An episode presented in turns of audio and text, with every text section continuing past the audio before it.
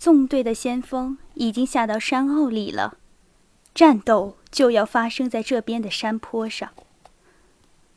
我军已经参战的这个团的其余兵士匆忙地排着队，开到右方去了。从他们后边开来了整齐的第六轻骑兵团的两个营，冲散着一些落后的兵。他们还没有走到巴格拉奇翁身边，但是已经听到全体兵士沉重的喝着拍子的脚步声。走在左翼的最靠近巴格拉奇翁的连长，是一个圆脸的、身材匀称的男子，带着单问的快乐的面色。他。就是在屠生之后从棚子里跑出来的那个人，除了他要英勇地走过指挥官面前，他显然此刻并不在想什么。他带着检阅时那种自信，轻快地踏着他强壮的腿，好像是在滑行一样。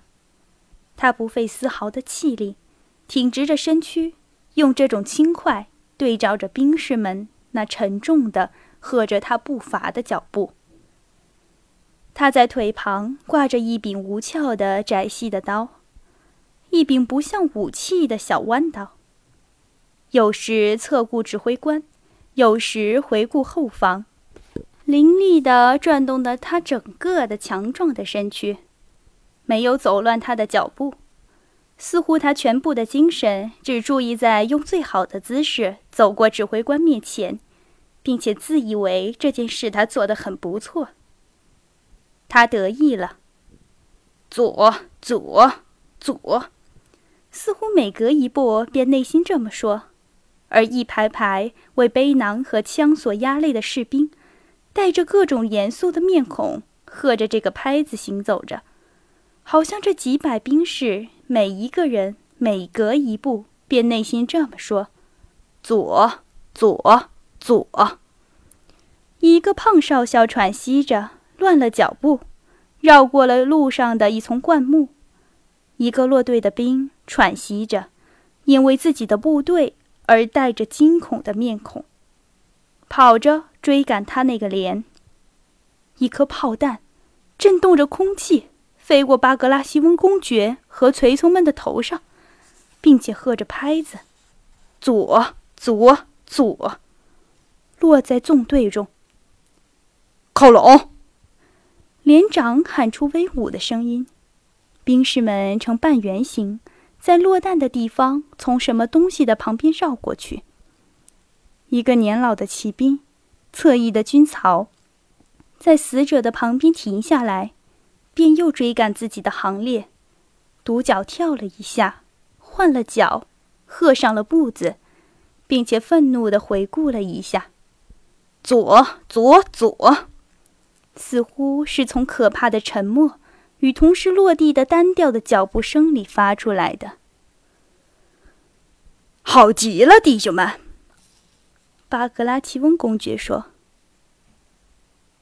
为了。”哟呵呵呵，在行列中发出来，一个在左边的愁闷的兵，回顾了一下巴格拉奇翁，带着那样的神情喊叫着，好像是说：“我们自己知道。”另一个兵没有回顾，好像恐怕分心，张开嘴喊叫着走过去了。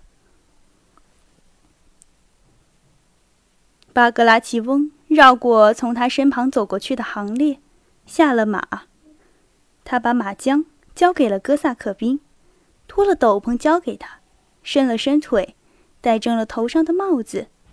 法军纵队的先锋，有军官率领着，在山下出现了。上帝保佑！巴格拉奇翁用坚决的、响亮的声音说。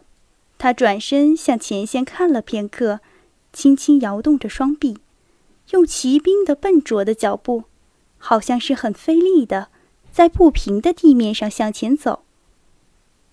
安德烈公爵觉得有什么不可克服的力量领他前进，并且感觉到巨大的幸福。法军已经逼近了。和巴格拉奇翁并行的安德烈公爵已经清楚地辨出了法军的子弹袋、红肩章，甚至他们的面孔。他清楚地看见一个年老的法军军官，他向外弯曲的腿穿着软皮靴，他抓着灌木，困难地向山上走。巴格拉奇翁公爵未下新的命令。却依旧沉默地走在行伍的前面。忽然，在法军当中发出了第一枪、第二枪、第三枪，在全部散乱的敌军行列里冒出了烟，射出了子弹。我们的人有几个倒下了，其中有那个圆脸的、那么快活的、小心的行走的军官。但是。发出第一声枪响的这一顷刻间，巴格拉奇翁回顾了一下，喊出了：“乌拉！”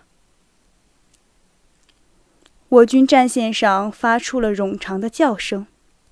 于是我军超越着巴格拉奇翁公爵，并互相超越着，成了散乱的，然而快乐兴奋的人群，向山下混乱的法军冲去。